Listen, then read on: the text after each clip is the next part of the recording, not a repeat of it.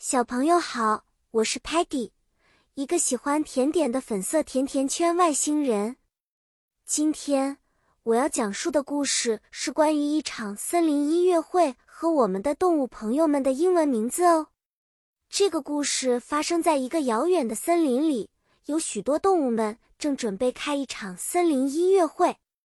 Bird，小鸟们准备了美妙的歌声，它们唱歌声音清脆。就像天上的音符，Rabbit 兔子会跳舞，它们蹦蹦跳跳，好像是在森林里的芭蕾演员。Bear 熊打着鼓，宽厚的手掌敲出节奏感十足的音乐。